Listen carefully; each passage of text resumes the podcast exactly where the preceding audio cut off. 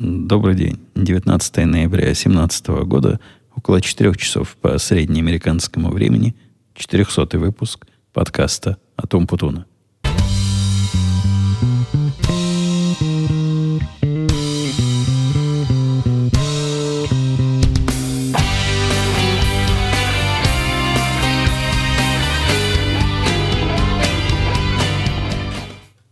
И не шутейное дело, 400 выпуск, какой-то круглый номер.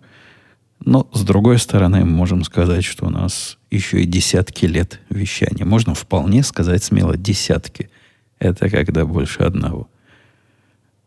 С другой же стороны, был тут у меня тоже день рождения пару дней назад. Спасибо всем, кто поздравлял. Поэтому у меня официальная отмазка. Я задержал этот выпуск, ну, чтобы сразу все праздники, все юбилеи и все дни рождения одновременно, ну, два раза не вставать. Э, я скажу еще раз, я тут каждый год это повторяю, если меня кто-то поздравил какими-то путями и не услышал от меня ответа, обычно я говорю спасибо или там какую-нибудь рожицу эмоджинную посылаю.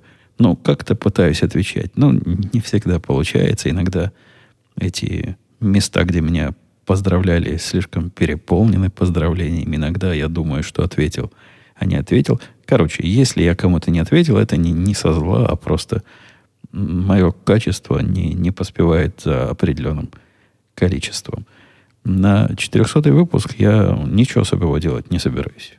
Поскольку что ж мне такого для вас придумать? За эти десятки лет уже все перепридумано. Уже все методы попробованы.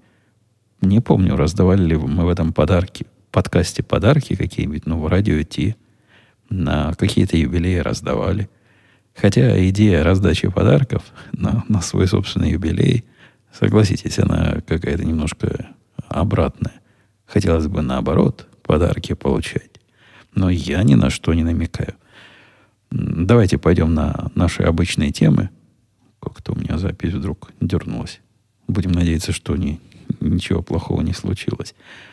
Вчера я, не вчера, в четверг, то есть пару дней назад на работе был я, как вы знаете, а если не знаете, в первый раз сюда пришли, по четвергам езжу на работу. Не каждый четверг, но в этот раз, в этот раз было. Конечно, у нас положено в свой день рождения, особенно когда он вот так выпал на мой визит, а это конкретно 16 ноября, было в четверг. Точно помню повел всю свою компанию в рестораны, и, знаете, с нашей компанией уже цены не сложишь их по ресторанам водить. Такое количество гавриков, а ресторан еще из дорогих, такой, у которого звезды есть. Правда, звезды у него целых, по-моему, две звезды есть только вечером. А мы ходили никогда вечером. То есть, когда они не вечером, мы, видимо, объедки доедаем тех, которые со звездами едят. Не, ну, серьезно, очень понтовый ресторан, такой продвинутый. Такой, где официанты к тебе подходят не часто, но зато если подходят, долго чего-то рассказывают, все одеты лучше, чем мы, посетители. Очень, очень серьезное место. Суп доливали. Такого ни разу не видел. Налили суп, я уже думаю, ну все, справился. Наконец-то. С этим нет, поднесли нового, ну, чтобы свеженький был, тепленький. Ничего особого такого нового этот ресторан мне в жизни не принес, разве что стейк, который они давали, был из какого-то странного места коровы. Мы там все удивлялись. Из э, э, ключицы вырезанной. Не знаю, насколько это странно, но всем это показалось необычно. Вот такой ключичный стейк мы там лопали. Когда, простите, когда с работы вернулись, я получил пристраннейшее сообщение. Ну, во-первых, меня разные поздравляли люди странные из тех, которые мне услуги оказывают. Например, меня, или которые про меня что-то знают. Меня поздравил NBA. А. Вот тот баскетбольная ассоциация национальная.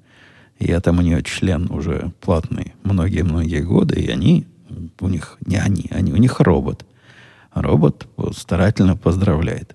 Это меня не удивило. Но в этом году меня и NRA поздравил, то есть Национальная стрелковая ассоциация, членом которой я не являюсь. Не потому, что мне денег жалко на членство, а потому, что как-то не являюсь пока. Хотя как-нибудь на зло нашим либералам вступлю. И буду с этим, там, наверное, дают какой-нибудь значок или членский билет щеголять. Ну, исключительно, чтобы подразнить на работе народонаселения.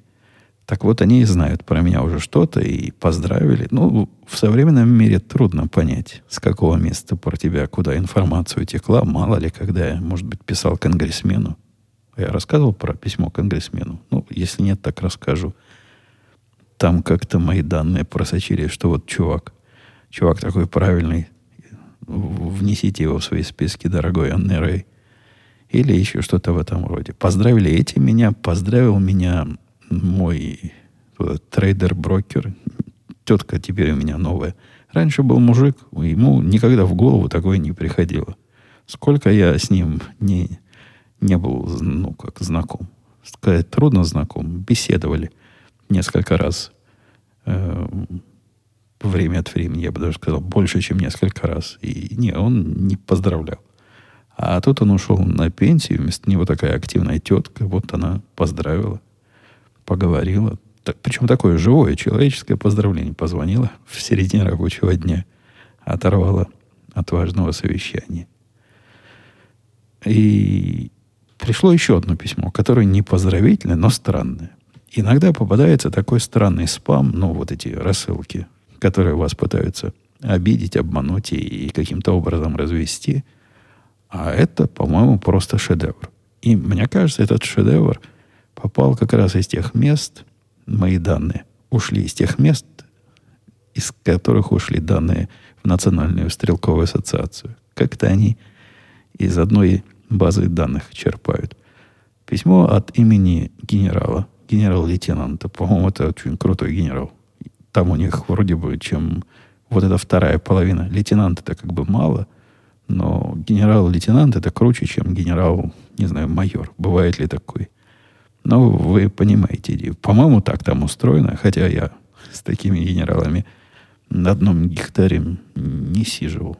Не помню, чтобы таких генералов встречал даже в бытной свою службу в израильской армии. Так вот, генерал-лейтенант очень крутой, который управляет нашей всей коалиционными силами, то ли в Ираке, то ли в Сирии. Где-то там он сейчас воюет силами добра против сил зла. Пишет мне письмо, что, мол, чувак, я знаю, что ты надежный человек. Мы тут воюем, воюем. Не мог бы ли ты нам помочь? Ну, думаю, помочь. Сейчас денег попросит генерал. Нет, генерал денег не попросил. Генерал сказал, что у него есть тут грузовик с военным оборудованием. И на нем две таких армейских коробки – которые надо где-то прислонить, где-то сохранить. И ясное дело, американской армии лучшего места, чем у меня в гараже, чтобы эти коробки полежали, ну, точно нет. Поэтому он просит с ним связаться, меня как патриота, ну и там еще заголовок письма, Бог благослови Америку, все как положено. Так вот, я как патриот должен с ним связаться, а он, значит, расскажет, где где я, как эти армейские ящики, мне... Они из Сирии придут. Прямо из Сирии ко мне в гараж, в Напервиль. Вот тут будет рядом, под второй Напервильской студией. Маленький армейский склад. И даже любопытно, может ответить генералу, посмотреть, куда они дальше меня будут раскручивать. Поскольку по контексту даже не совсем понятно, в какой момент они попросят денег. Ну, наверняка это делается для того, чтобы денег попросить в нужный момент. Ну как, армии денег нет на грузовики, или, может, не хватает денег по морю из Сирии прислать, или надо будет оплатить еще что-то маленькое. Там было, был такой маленький намек, совершенно не центральный. Это письмо не в том смысле, что, мол, я э, принц эфиопский, у меня миллионы, хочу поделиться с тобой таким красивым. Нет. Там говорят, ну, ты нам помоги, а мы в долгу, типа, не останемся. Ну, мы, конечно, понимаем, что ты патриот, и тебе все это не надо, но все равно за старание отплатим. Интересно, куда бы эта линия развода пошла бы.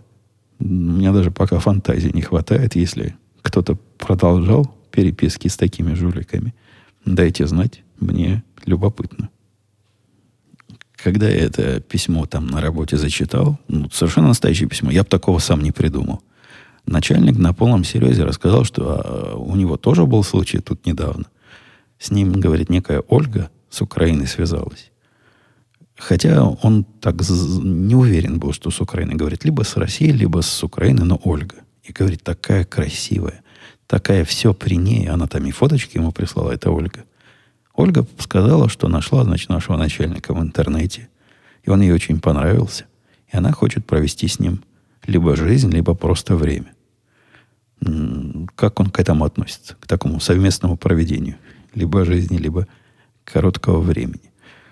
Ну, наш начальник говорит, я как человек честный, не могу же девушку обижать. Написала ему, Ольга, ты мне тоже очень понравилась, хотя я тебя в интернете не искал. Но, понимаешь, у меня жена, уже вторая, скажу я вам, детей пять штук. Вот реально пять штук детей. И как-то нам с тобой жизнь провести не получится. Но что Ольга не растерялась, говорит, ну, не получится, не получится. Я, конечно, не буду семью разрушать. У меня и в планах такого не было. Но просто вместе провести время было бы, было бы хорошо. И цена вопроса всего 10 тысяч. Как-то нет, наш начальник не пошел на приглашение Ольги, то ли с Украины, то ли из России, и всего за 10 тысяч. Хотя вы видите, девушка какая, с гибкими моральными принципами. Семью разрушать не собирается, а время весело провести согласно. Но Конечно, все это мелочи по сравнению с чудом.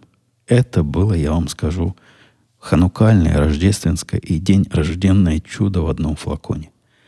Предыстория этого чуда такова. Мы, одна из больших программ, которые я тут пишу, дол- долго-долго пишу, я не одну большую пишу, но вот эту долго писал на работе. Над ней навис определенный риск. То есть она как-то продается, и как-то заказчики в очередь становятся, но темпы не те. Мы ожидали быстрее. Да, они хотят. Однако с нашими размерами, с нашими скоростями похоже, что ну, до этого момента было похоже, вот до, до четверга, э, наш велосипед сам себя поддерживает. Ну да, мы на нем зарабатываем чего-то, но головной боли много не было пока таких двух заказчиков, которым вот подошло бы как есть. А надо было что-то доделывать.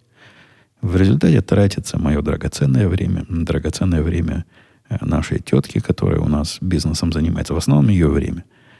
Время китайца тратится на, на разные индивидуальные доделки. И я давно возникал в том смысле, что, мол, что за продукт такой, который нельзя просто поставить. Сказать, вот такой продукт. Хотите, пользуйтесь, не хотите, нет. Бизнес говорит, нет, в, этом, в этой области так не работает. Необходимо с каждым вот конкретно и, и вдумчиво посидеть. Только так можно продажу устроить. И шли такие продажи, да, там были такие, ну, такие жирные заказчики, которые, один из которых покрывает головную боль от пяти других. А тех, у которых совсем большая головная боль, есть такие мелкие Э, фирмочки разные торгуют там на копейки, а требования у них на миллион. С ними мы уже давно решили не связываться. Но средние тоже нам оказались не особо приятные с точки зрения бизнеса. А вот больших, больших их по пальцам, ну, двух рук это, ну, наверное, да, по пальцам двух рук можно посчитать. У нас мало было. Сколько я не скажу, но мало. И от этого начались разговоры, не пора ли нам переместить наши усилия э, в другие системы. И вот если заказчик чего-то для этой системы просит, ну, мы отложим это в долгий ящик. А когда ничего более интересного нам не будет в планах работы, то есть в скобочках никогда, тогда это и сделаем. Такое, поставить ее на, на автопилот. Это было не очень реалистично с самого начала, но такая Такое, значит, движение от бизнеса пошло.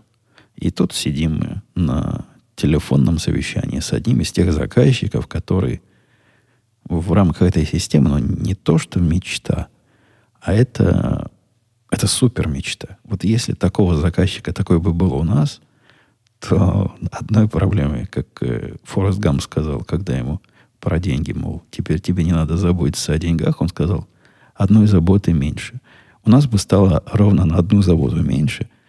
Вот эту систему можно было больше никому не пытаться продавать. Мало того, что сам по себе заказчик хороший, так он еще на самом деле покрывает собой сеть хороших заказчиков. То есть, заполучив его одного, мы получаем почти все, что мы хотели на этом рынке. И во время звонка этот самый заказчик спрашивает, говорит, чуваки, а нет ли у вас вот такого, такого, такого? И описывает именно то, что у нас есть. Мы онемели, и я вам скажу, честно, начальник прямо растерялся. Он начал дурацкие вопросы задавать, а вы вот точно это имеете в виду, вот точно про то. Но поскольку представить, что такой крупный игрок вдруг решит сменить коней на переправе, они давно и надежно и упорно сидели на нашем конкуренте. Тот самый, который считает плохо, неправильно, некрасиво, но тем не менее чего-то считает. Похоже, что к ним пришла проверка, и эта проверка что-то им наказала. Очень активно они интересовались. Буквально там, а в какой день? Вот если мы с вами сейчас, сейчас прямо договоримся, вы когда сможете? через неделю сможет, сильно им припекло, сильно не захотели. И если ничего не поменяется, то это просто поворот в судьбе нашей системы, которую вот уже практически собирались положить на долгую полку. Чудо чудное. Никто такого не ожидал, но это, похоже, происходит. Из дел домашних за это время такое их количество у меня произошло, что только домашние мои заботы могли бы полностью пояснить отсутствие меня в этом подкасте. Так долго, так непростительно долго. Началось с того, что в один из дней опять сломался насос. Злополучный, злосчастный насос, который мы с вами тут в этом подкасте, наверное, раза три уже чинили. Тот самый, который запасной насос. Э, напомню, что у меня как это по-русски, как это по-русски, частный дом. И в этом частном доме подводные, подземные воды как-то, видимо, в подвал могут при дожде проникать, и для этого там целая система э, принудительного вывода воды. Ну, как на корабле, насос. Насос состоит из двух частей. Такая основной, который, я даже не знаю, где его включать и можно ли его выключить вообще. Где-то он там глубоко. Но если в этом люке который там в подвале у меня есть специальная комнатка, там люк закрытый прозрачной крышкой. Так вот, если она в этом люке по какой-то причине дошла до высокой слишком отметки, включается запасной насос. Насколько я понимаю, дойти до этой отметки она может в случае, если основной вышел из строя или, например, отключилось электричество. Посему запасной работает на аккумуляторе, и раньше у нас были большие проблемы с тем, что аккумулятор там заряжать водой надо было, какие-то клеммы ему куда-то ставить. Целое дело. Приходили мужики, какие-то там работы производили. Все работало в результате. А тут сломалось. Сломалось, пищит. На, на насосе есть такая пищалка электронная, которая показывает, что что-то не так. И он включается вот этот дополнительный вовремя, а основной время от времени, похоже, не включается. Поскольку до, если дополнительно включается, значит, что-то не так с основным. Вызвал я специалиста, специалиста от этой самой компании, которая мне обеспечивает э, гарантийное страховое обслуживание. Пришел, прямо вам скажу, мужик незамысловатый. Ну, то есть, такой работяга, обычный работяга, который при... Из, из странного он почему-то хотел, чтобы я присутствовал во время процесса. А обычно я их в подвал завожу, говорю, ну, чувак, будет чего? Ты мне скажи. Он говорит, нет, нет, постой, хозяин, постой. Чего стоять, не знаю. При этом стоять там еще то удовольствие, поскольку он э, для того, чтобы насос починить, весь изгинается и показывает мне таким образом свои не самые приличные части тела. У него там все, все внаружи. Я стоял, стоял, стоял, стоял. Наверное, полчаса он это чинил, потом сказал, ой, говорит, не, не могу. Не могу никак починить, нужна специальная деталеха, у тебя тут какая-то реле не включается, и действительно не всегда включается основной насос. Тревога не была лишней. Пошел в машину, к счастью, у него насос, э, реле с собой было, подходящей модели. Еще полчаса я полюбовался на это сомнительное зрелище – которое вы можете себе представить. И говорит, готово. Я говорю, стой, стой, как готово? Ты же, говорю, мне тут все, все разорвал. Разорвал к чертовой матери все, э, всю герметизацию вот этого люка. А это я напомню нашим слушателям, которые тоже тут давно сидят. Герметизация люка – это другой проект был, связанный с борьбой, потенциальной борьбой с радиоактивным радоном. Он там как-то скапливается в этой подземелье, и если его специальным предметным образом не выводить, то будет и в доме скапливаться, что дело нехорошее. Поэтому ставят специальную вытяжную штуку, которая выглядит как, во-первых, заклеенный таким герметиком э, со всех сторон вот эта э, дырка, крышка к, этой, к этому люку, а в середине выходит такая отводная труба, где-то там вентилятор, и оно что-то там гудит, и куда-то на улицу это выбрасывает. Короче, мой подвал увеличивает радиоактивный фон всего Иллинойса. Так вот, он герметик оторвал, а обратно говорит, не, я не могу. Я, это не моя работа. И вообще чуть-чуть герметизировали. Не мое дело, ты звони радонщику, пусть он придет и заново загерметизирует. Меня вот такое нечеловеческое отношение прямо удивило. Я говорю, ну как же так? Ну, ты же получил герметичный лег, ну верни мне герметично. Он говорит, да не умею я. Ну вот я бы с удовольствием, но не умею. Не знаю как. Хм, сказал я, позвонил радончик. Он говорит, да не проблема. Я, конечно, могу прийти и все заново заклеить. Цена вопроса ерунда, 200 долларов. И, по-моему, плюс 80 долларов за визит. Но я бы советовал, значит, заставить этого чувака, чтобы он тебе починил. Потому что не, по, не порядок. Не делают так в приличном обществе. Я с ним поделился, говорю, он не знает как, может, подскажешь дашь рекомендацию. Он говорит, да какие рекомендации? Идешь в магазин, покупаешь вот такую, такую-то марку этого герметика, к ней такую специальную трубу, в которую его вставлять, и проводишь там со всех сторон, пока, пока все не залепишь. Ха, сказал я. И решил, что и сам могу такое сделать. Оказалось, таки могу.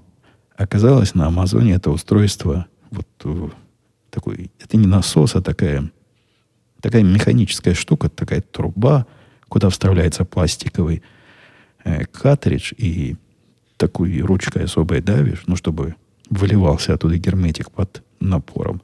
Вот все удовольствие. Труба вместе с самим герметиком, он долларов 20 обошлась. А заклеивание всего этого хозяйства, и так хорошо заклеил я, оказалось не хуже, чем оригинально. Занял минут 5, может быть. Ну, может, 10, самое больше. Так что можно сказать, сэкономил я 200 плюс долларов самостоятельными хозяйскими усилиями.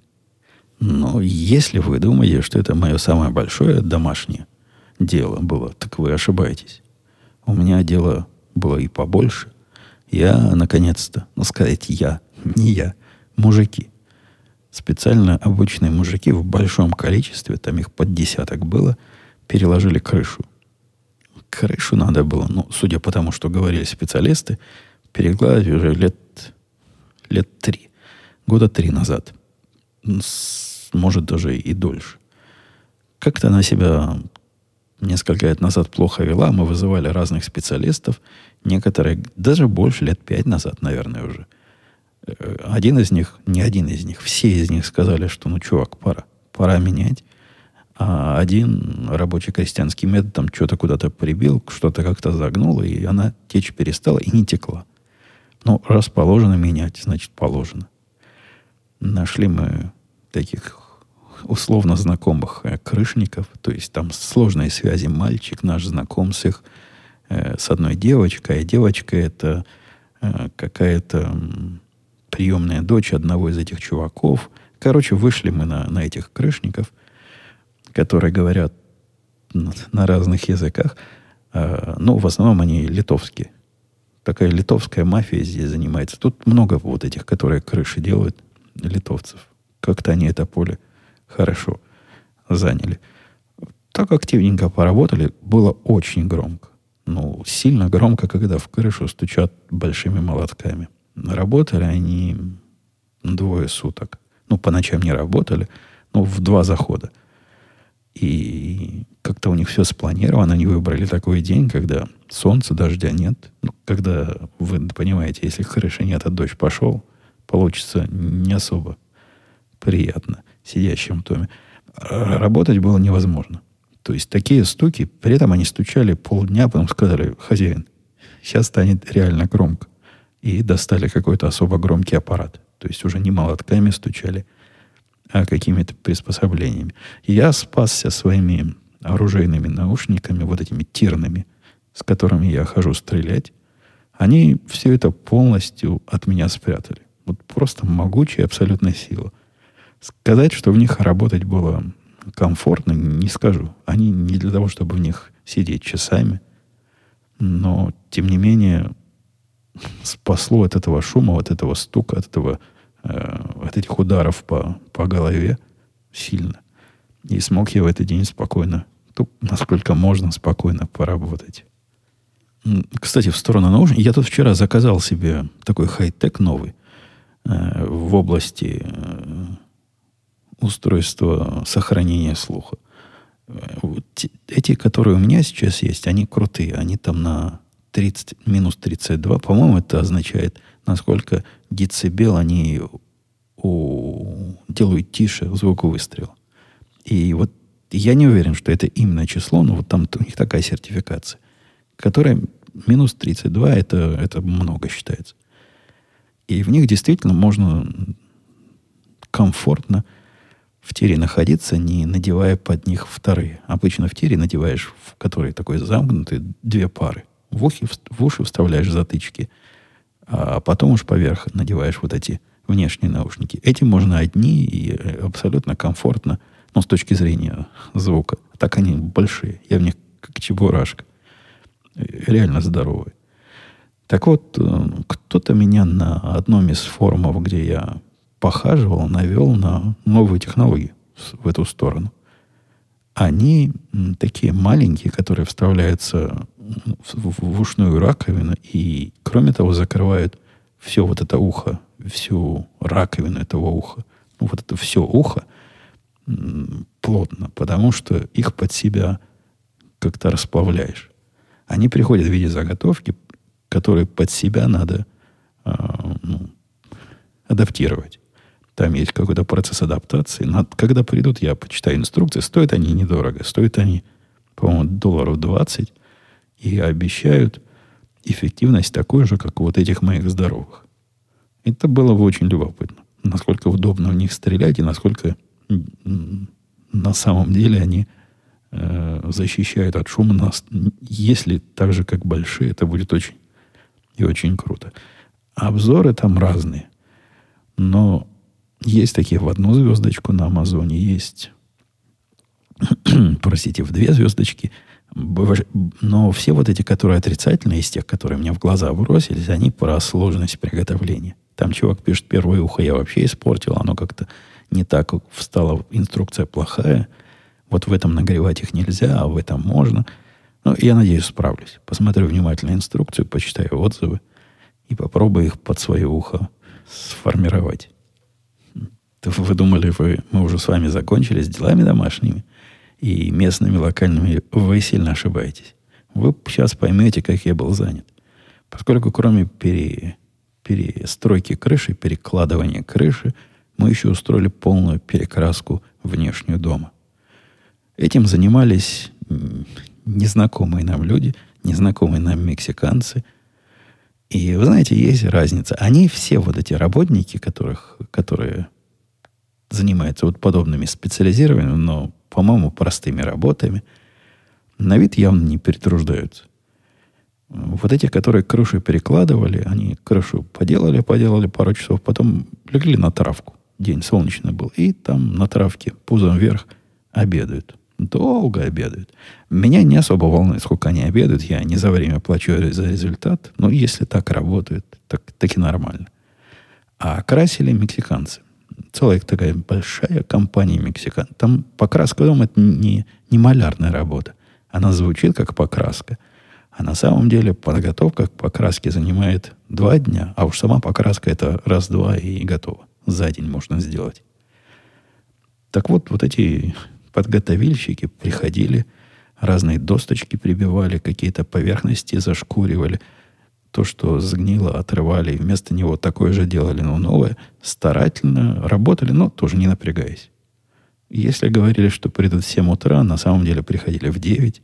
Обед у них тоже часа по два, как минимум. Ну, такой рабочий пролетарский класс, который пытается работать поменьше. Хотя вроде бы работает же на себя. По-моему, хорошо сделали. Нормально, за исключением того, что они, ну, видимо, в их деревне мексиканской про интернет еще не знают, поэтому они отрезали все провода, которые им мешали работать, в том числе и провод от интернета. Приехал я пару недель назад с работы провода. Провод интернета выглядит как два куска на расстоянии метров, наверное, 10 друг от друга, а среднюю секцию они вырезали. Она мешала. При этом они не то чтобы совсем уж сами виноваты. Там они чего-то жену спросили, провода резать можно. Жена показала провод от э, антенны старой, которая там же на земле валялась, сказала, вот это отрежьте и больше ничего не трогайте.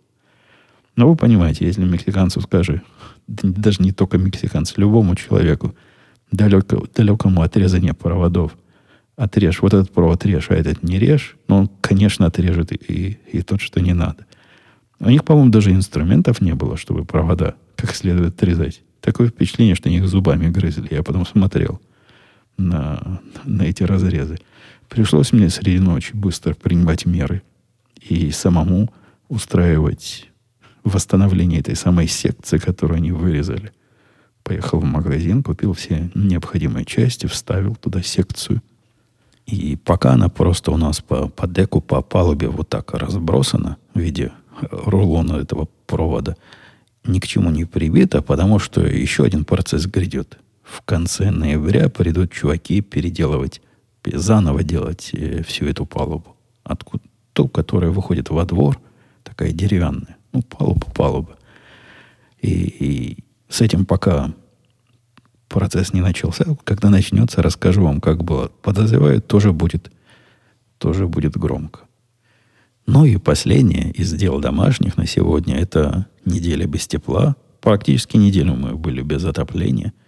Отопление не включалось, а такой старой модели котла, как наш, ну, она не то чтобы сильно старая. Вот эти котлы обогревательные газовые, да, газовые, на вид устройство совсем простое.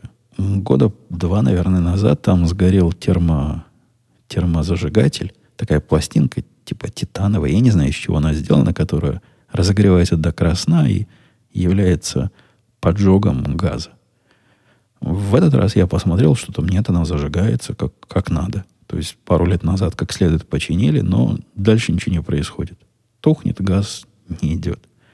Мужик, пришедший чинить, сказал, что сломалась контрольная плата управления. Контрольная, значит, плата сломалась целиком ее все менять надо, а это такая экзотика, такая экзотика, надо, значит, связываться с производителем, чтобы поискал на складе.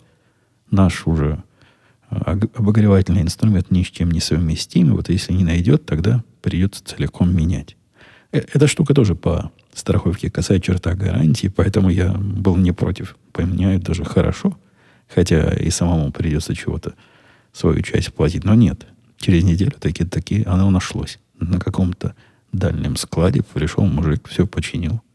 С тех пор у нас тепло и сухо. Все, на сегодня дела домашние закончены. Э, перейдем к следующему нашему новой, но большой подтеме, к моему второму хобби. Я... Тут тоже много чего хорошего случилось. Во-первых, починенный мой пистолет вернулся из своей длительной командировки. Э, я напомню, что у них был такой неофициальный э, отзыв или отзыв. В общем, отозвали они в добровольном порядке модель вот такого P320 моего пистолета, который в определенных условиях, упавший с большой высоты определенному... Там высота должна быть большая, угол должен быть более чем определенный. Событие ну, не очень вероятно, но тем не менее лучше предусмотреть плохое, чем потом страдать. Я его отослал, и у них он пробыл недолго. Правда, мне пришлось долго ждать, пока они меня поставили вот этот процесс. Там процесс рассылки приглашения на замену видимо, был во времени распределен, чтобы все эти, сколько у них там, 500 тысяч они продали в стране, чтобы не сразу им прислали. За недели полторы, по-моему, с того момента, как я наконец-то отослал, отослал бесплатно при помощи, по-моему, Федекса. Ходили мы на специальный почтовый участок, который принимает оружие. Не всякий Федекс соглашается оружие отсылать. Отослали туда, пришел домой. Такой же, как раньше, только лучше. Ну, просто действительно лучше стал. Я не знаю, что там они против падения починили, но нажимать на курок приятнее стало. И вообще он стал какой-то более э, стрелябельный. Мне он сильно больше нравится, чем нравился раньше. А напомню, что и раньше он мне нравился ого как. А второй мой любимый пистолет, он ожидал какое-то долгое время, месяца, наверное, два плюс ожидал прихода моего предзаказа на верхнюю часть с оптикой. Ну, то есть э, вот этот э, рефлекторный прицел, они продают в виде э, в верхней части пистолета, слайд называется, где он уже при, при, прикручен и при, ну, фабричным их образом туда вставлен. Для этого надо верхнюю часть пистолета немножко отрезать, чтобы он не сверху торчал, а так как бы внутри. В общем, это можно и самому делать. Я рассказывал в этом подкасте не самому, а отсылать сторонним специалистам. Но оказалось, что можно такой же, но заводской и совсем за недорого купить. Он пришел, я с ним раз в тир сходил, а после этого в тир сходил, этого восторг был просто. То есть легион, ну это вообще пистолет высокой категории моральной.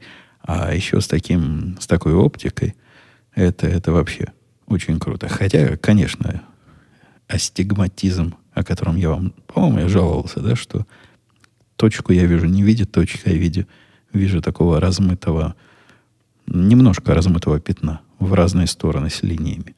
Это признак легкого астигматизма. И с этими точками он становится заметным. Не мешало абсолютно это стрелять. Можно его под яркость немножко подкрутить, и будет точка более похожа на точку. Совсем круглую не получается сделать. Ну, зависит от освещения, от того, насколько ты устал и всяких прочих параметров. Так вот, вернулся домой, а он не включается. Не включается автоматически. Он должен включаться при поднятии пистолета на, на уровень готовности стрельбы. Она должна мгновенно загореться. Это красная точечка. А не загорается. И я и так, и сяк, ну, позвонил им туда в поддержку. Они говорят, да, беда, беда. Присылай обратно, вышлем. Починим, вышлем или новый. Послал, уже прошло, это было числа шестого, я послал, уже 10 дней прошло. Пока ни ответа, ни привета. Надеюсь, со дня на день придет. Хотелось бы его опять заполучить, потому что вот тот мой единственный поход с этой новой красной точкой на, на легионе, это, это радость и восторг. Это непередаваемое ощущение и непередаваемое удовольствие и от процесса стрельбы, и от результата. Еще в сторону оружейной нашей темы я тут активность проявлял в прошедший месяц. Э, это не социальная активность, наверное, политическая. У нас в Иллинойсе тут э, демократы дикие. Ну, в общем, они везде дикие, но у нас тут особо дикие.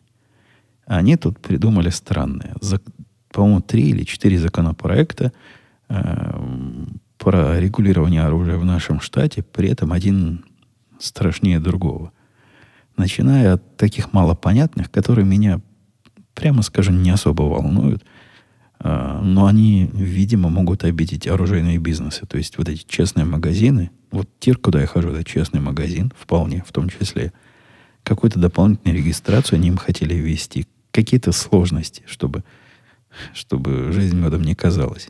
То есть у них уже есть федеральная регистрация, а значит, еще на какую-то штат, штатовскую, ну, штата регистрацию. Но это мелочь. Из серьезных вещей там было ну, полное чистое безумие. Во-первых, хотели ограничить вс- все модификации оружия и поставить эти модификации вне закона мгновенно. При этом язык, который там использовался в этом законопроекте, в этой поправке, он такой не, не четкий, так плохо определен, что по нему, в общем, получается, что и мой пистолет, у которого я всего лишь поменял курок на тот, который мне больше нравится, он тоже вне закона. И это такой шаг, вот если у меня такое есть, владеть таким, это тоже противозаконно. И, и наказание там ну, суровые. То есть уголовное наказание за, за такие модификации. Но это они, конечно, по, по стопам э, их нового раунда борьбы с модификациями оружия, которые разные, плохо понимающие э, окружающий оружейный мир либералы с демократами пытаются продвинуть после э, вот этих э, случаев массовой стрельбы. Они считают, что две вещи надо сделать. Во-первых, запретить модификации, а во-вторых, запретить количество оружия, и вот сразу массовые убийства сойдут на нет. Э, и третий законопроект, который там был, он ставил вне закона все, как они это называли, э, магазины, которые позволяют осуществлять, значит, массовые убийства. То есть 10 и больше пуль в магазине, это у них уже средство, которое обычному человеку не надо, а надо исключительно убийц мирного населения. Я на это дело среагировал, конечно, написал сенатору, написал э, представителю, написал в местный наш парламент. В общем, всем, кому надо, написал письма. От пары, от пары даже получил ответ. По-моему, сенатор штата наш, он республиканец, которому я писал, сказал, да, чувак, я, я разделяю, я понимаю, что это абсурд, и это, если это примут, то сотни тысяч честных граждан станут вне закона на ровном месте.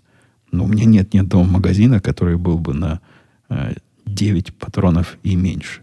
У меня все там 15. Ну, вот такие я покупал. Что мне теперь с ними делать?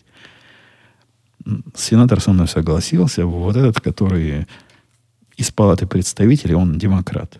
Он как-то так туманно ответил, но по большому счету послал. Сказал, мол, чувак, не, не морочь мне голову своими глупостями, вообще не моя проблема, я этим не занимаюсь, и чем меньше оружия, тем лучше. Ну, что-то такое либерально-демократическое сказал.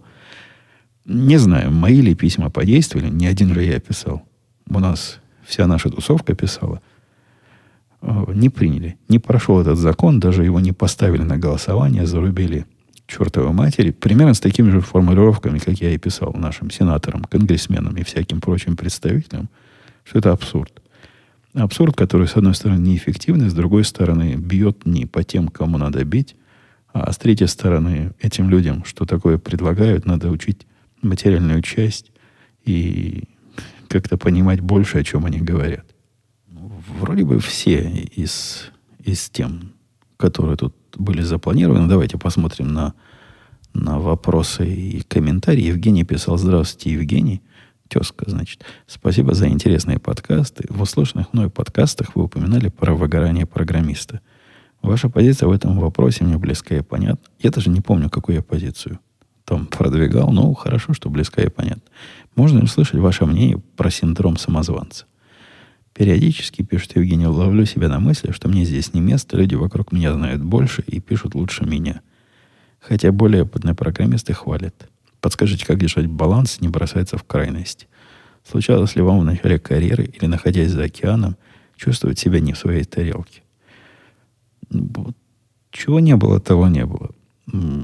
Про меня злые языки говорят, что у меня слишком уж высокое самомнение, но никогда такая крамольная идея, что я тут не на своем месте, и про меня вдруг узнают, что я не такой крутой, как казался, никогда не приходила в голову. Я не знаю, как перейти из этапа, вот когда она приходит в голову, до того, чтобы не приходила, поскольку сам этого процесса ну, не переступала и через себя. Не надо было мне никогда такую проблему решать. Поэтому я тут вам небольшой советчик. Мне кажется, работать надо. Чем больше работаешь, чем стабильнее даешь результат, тем меньше э, глупости в голову лезут. Работайте, и вот это мой единственный рецепт. Делайте свое дело. И меньше думайте об окружающих. Если вы на работе, если вы делаете свои проекты, если вы закрываете свои задачи, ну, можно себе представить, что там есть кто-то умнее вас. Ну, вполне такое бывает. По слухам такое бывает. Ни разу не видел, но бывает, говорят. Ну, ничего страшного. У них своя область, у вас своя область. станьте, в конце концов, экспертом в какой-то из областей, в которой вы, которая вам нравится или которая нужна для бизнеса. И это, наверное, тоже поднимет вот вашу саму. Тут вся проблема в самооценке. Это все в голове. Это, это не вокруг вас. Поднимайте свою самооценку в своих глазах. И чем вы лучше про себя думаете, тем, как мне кажется, о вас будут лучше думать и другие. Джефф, Джефф, DGF, видимо, Джефф писал. Привет, как вы относитесь к актеру Кевин Спейси, скандалу вокруг него? Да и никак не отношусь к этому актеру. То есть сказать, что я слежу за его творчеством, нет. Я знаю, кто это такой, я знаю, о каком скандале. Он там каким-то мужчинам грязно приставал. Не помню даже до какой степени. А не помню я, потому что таких скандалов теперь миллион э, в нашей киноиндустрии. После того, как э, вот этого большого продюсера обвинили, и он в конце концов типа признался, э, это полезло на свет, и теперь масса всех этих скандалов. Мое отношение к ним, а, они сейчас педалируются, собственно, нашими, республиканскими средствами массовой информации и нагнетается вот вокруг этого определенная истерия. Я не знаю, насколько это истерия, но, по-моему, вот это э, количество минут и часов, которое посвящено э, обсуждению событий 40-летней давности, я не про то, что это умалчивать надо, и про то, что время прошло, забудьте, нет. Но вот такой акцент наши делают, явно отыгрывается. Поскольку демократы-то со своей стороны тоже пытаются какой-нибудь скандальчик найти против, против наших. А тут же все не наши. Все, весь этот Голливуд, на который можно наехать, это не наш. И продюсер этот был другом Клинтонши и, и Обамы. Конечно, хочется им тоже вдарить. Но мне кажется, надо сдерживаться. Не надо уподобляться демократам, которые пытаются устроить импичмент – там одна пишет, мол, Трамп слишком много в Твиттере выступает. Надо его за это заимпичить. Он явно психологически не готов к управлению страной, если пишет такие твиты. Э, хотя вы, конечно, твиты Трампа, если не читали, то стоит на это посмотреть. Как сказал мой мальчик, такое впечатление, что ученик, такой хулиганистый ученик старшей школы их писал, старших классов средней школы их писал. Ну, да, с такого, такой статьи в нашем уголовном кодексе нет. Чтобы вот за такое, за, за твиты исключать из президентства. Не, не, думаю, не пройдет. Э, слушатель Новиков, тут целый ряд вопросов накопилось. Ему было бы приятно услышать ответы. Какое у ведущего отношение к событиям столетней давности? Это он про Великую Октябрьскую социалистическую революцию. Да, негативное. Я плохо отношусь к этой к этому событию, и мне даже трудно себе представить. Вот это мое замечание сейчас было вот чисто, чисто либеральное, которое я собирался сказать. Трудно представить нормального человека, который будет к ней относиться э, иначе. Это я к чему? Тут э, в спорах с либералами, с нашими местными, ну, спорах политических, вот такая мода, вот так затыкает рот э, человеку, называя его позицию абсолютно невменяемой по определению, она полностью вошла в обиход. И с одной стороны, кажется таким серьезным доводом, но если ты против вот этой тетки, которая демократическая, значит, ты женщин не любишь. А если ты женщин не любишь, значит, ты козел полнейший. С тобой вообще не о чем спорить. Довод сильный, но он закрывает все возможности для сближения позиций.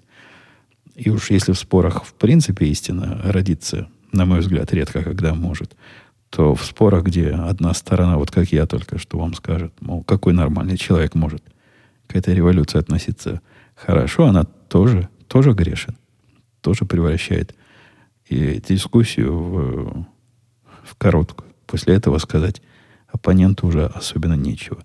Ну и вообще после этого оппонента надо банить, и полностью выводить из легального поля.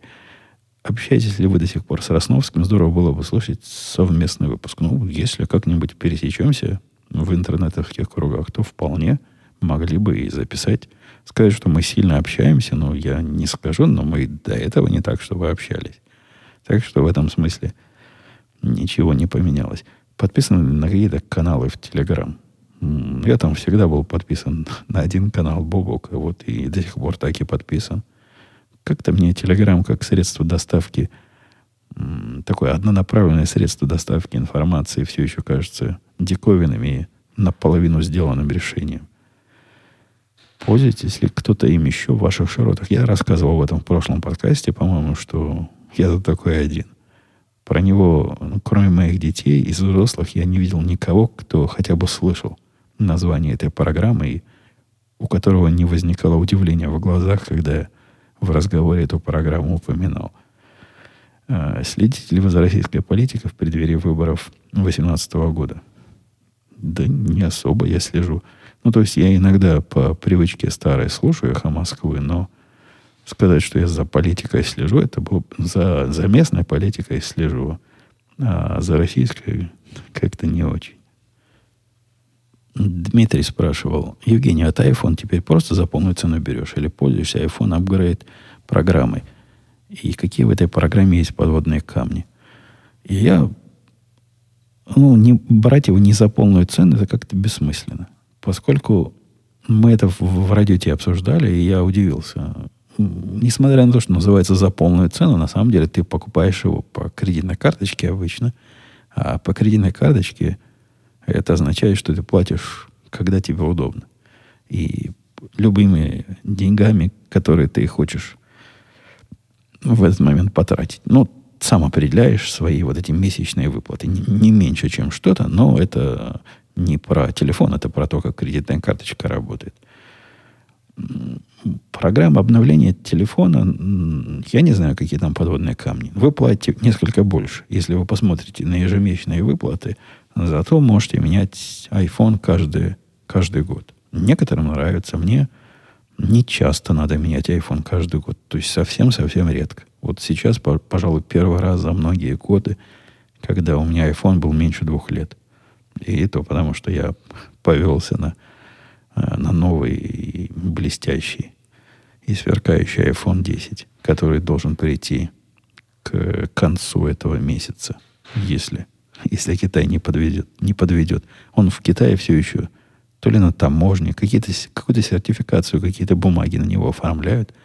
То есть Apple сказал, что все, послали, ждите. Ну, ждем. Может быть, и придет, как обещали. Что там у нас дальше в вопросах? Макс писал. Не так давно, после двух лет прослушивания, Радиота добавил в список подкастов ваш личный аудиодневник. На меня он произвел крайне положительные впечатления с получением та-та-та. Э, как вы... Вопрос. Сегодня созрело два вопроса, которые я тут же решил задать. И правильно, дорогие слушатели, и вам также поступать. Не надо ждать 10 э, лет перед тем, как задать первый вопрос. А я знаю, тут есть такие. Э, как вы даете обратную связь своим коллегам? Вспоминаю рассказ о ресторане, в который вы водили вашего коллегу из Китая, и хочется побольше подробностей. Как ругаете, как мотивируете на развитие. Ну, я, я честный, справедливый, но строгий. И если китаец мой делает какую-то уж такую полнейшую бодягу, а он иногда такое может сделать, я могу его крепко спросить, мол, какого э, черта ты тут наделал, и каким образом ты мог среди всех трех возможных решений выбрать четвертое, которое хуже любого из трех описанных мной в тикете. Провожу беседы, показываю, как надо, рассказываю, почему то, что он делает, неправильно. Процесс-то идет. То есть, если просто человека забивать камнями на, на каждое неправильное действие и не рассказывать, как правильно, то он ничему не научится. Китаец, я, я рассказывал, что он не, одни и те же ошибки два раза не делает. У него, правда, поле для ошибок огромное – он может и по одному разу еще долго делать. Но улучшается, улучшается, и он уже не вызывает таки, такого остолбенения. Результат его работы, как вызывал раньше. Те программисты, которые со мной на бэкэнде работают, то есть на, на части невидимой, не, не на интерфейсной части, там проще. Там я могу им просто сделать, делай как я, учить вот на примере. И это, это очень помогает я их приучил к мысли, что вопросы задавать это приветствуется. Если им что-то в деле, как я, непонятно, они долго меня достают вопросами. Я, наоборот, вопросы приветствую, а вот не приветствую.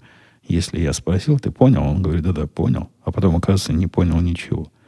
Вот если я увидел, что он ничего не... То есть неправильно использует или думает, что делает, как я, а делает совсем что-то противоположное, у нас не происходит такая вдумчивая беседа. И пытаюсь я... Ну, это такое качество конкретного моего программиста, который очень любит быстро дать ответ, чтобы показать себя в моих глазах как-то высоко. Его надо похваливать. Китайца не надо хвалить. Китайца, если не ругаешь, он уже рад. А этого надо время от времени похваливать, чтобы его самооценка значит, подрастала до того уровня, который ему зачем-то нужен. Это, это сложно. Тут нет никакой, никакой общей системы. Тут нужно смотреть на человека и понимать, каким именно образом с этим человеком надо разговаривать.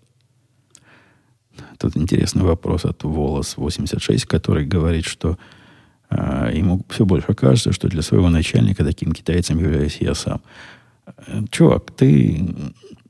Я, возможно, немножко утрирую в своих рассказах про китайцев и про своих работников.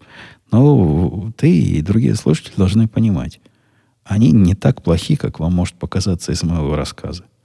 Я ведь выбираю какие-нибудь яркие моменты, и иногда ярко отрицательные моменты. Это не значит, что у них нет э, неярких положительных моментов. Если бы они нам не подходили, вот были такие комментарии, что ж вы его держите, гнать надо к чертовой матери. Потому и держим, что в целом, в среднем он неплохой программист. Он работу свою делает, задачи решает.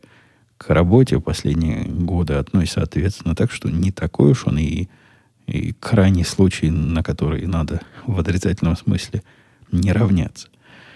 Так вот, пишет э, Волос, с начальником просто магия происходит. Написал какой-то кусок системы, вроде проверил, и все хорошо. Ему отправляю вечно какие-то косяки и что-то еще – Дайте, пожалуйста, какой-то совет, как перестать быть таким китайцем. Спасибо. Вот, вот чего не знаю, того не знаю. Это такой общий вопрос и даже какой-то специализированный вопрос. Самому надо код свой тестировать. Это раз. А с другой стороны, надо ставить себе на место... Это сложно, я знаю. Ставить себе на место того, кто твоей системой пользуется. И я, поскольку в области всех этих э, взаимодействий с живыми людьми – взаимодействие системы с живыми людьми сам-то не пишу, сам-то я специалистом небольшой, но я себя могу поставить на их место и понять, что когда я вижу здесь вот такой, а там вот такой, и они делают примерно то же самое, выглядят при этом по-разному и вызывают какие-то неожиданные мне эффекты, я могу себе представить, что и человека это удивит. Как научиться ставить себя на место простого пользователя, я не знаю. У меня это никакого труда не вызывает. я и есть такой простой пользователь. Ну, а, а что касается тестирования, ну, лучше тестировать надо. Если у вас работает, у начальника не работает, значит, это проблема у вас. Это значит, что-то вы не дотестировали. Поскольку подкаст не технический, я вам не буду долго рассказывать, каким именно, именно образом тестировать лучше. Есть литература, целые книги и, наверное, диссертации по этому поводу уже людьми написаны. Э, Евгений по поводу истории в тире рассказывает, что он не совсем понял, что у него за ствол. Э, это, где у него вопрос?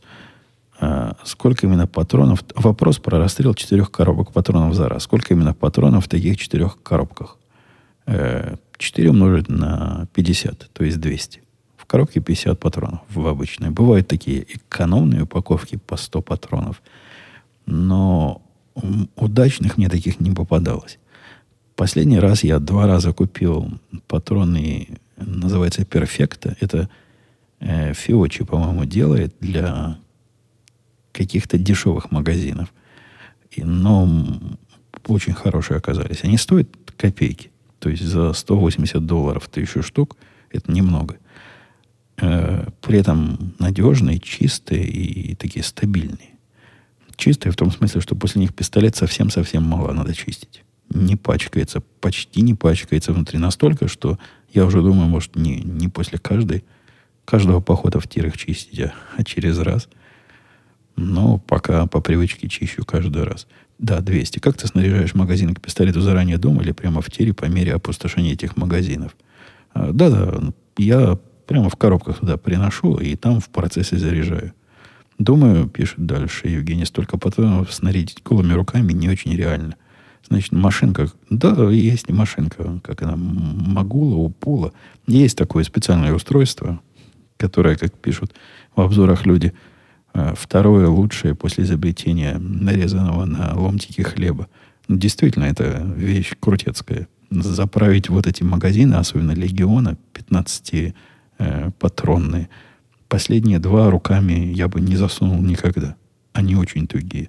Ну и вообще пальцами все это делать. А это, ну, сказать, что это машинка, это скорее приспособление, которое сверху. Вы где-нибудь в интернетах посмотрите, как оно работает. Там, там все понятно. Рассказать трудно. Такая пластиковая штука, которая стоит, по-моему, долларов 30-40. И она настолько хороша, что я бы, простите, и вторую купил, если бы были какие-то сомнения, что с первой что-то случиться может.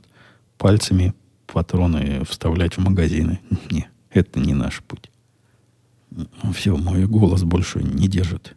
Не держит э, ничего. Связки не, не связываются, совсем развязались. А вопросы остались, но, с вашего позволения, я все, что собирался сегодня ответить, и не, не смог. Физиологически не смог. Нет никаких больше сил разговоры разговаривать. Все это я перенесу на следующий выпуск, где, где с вами мы встретимся, я надеюсь, скоро чего там, надеюсь, на следующей неделе. Надеюсь, следующие выходные. Но там как пойдет. Посмотрим. Все, на этом пока. До следующей недели. Услышимся.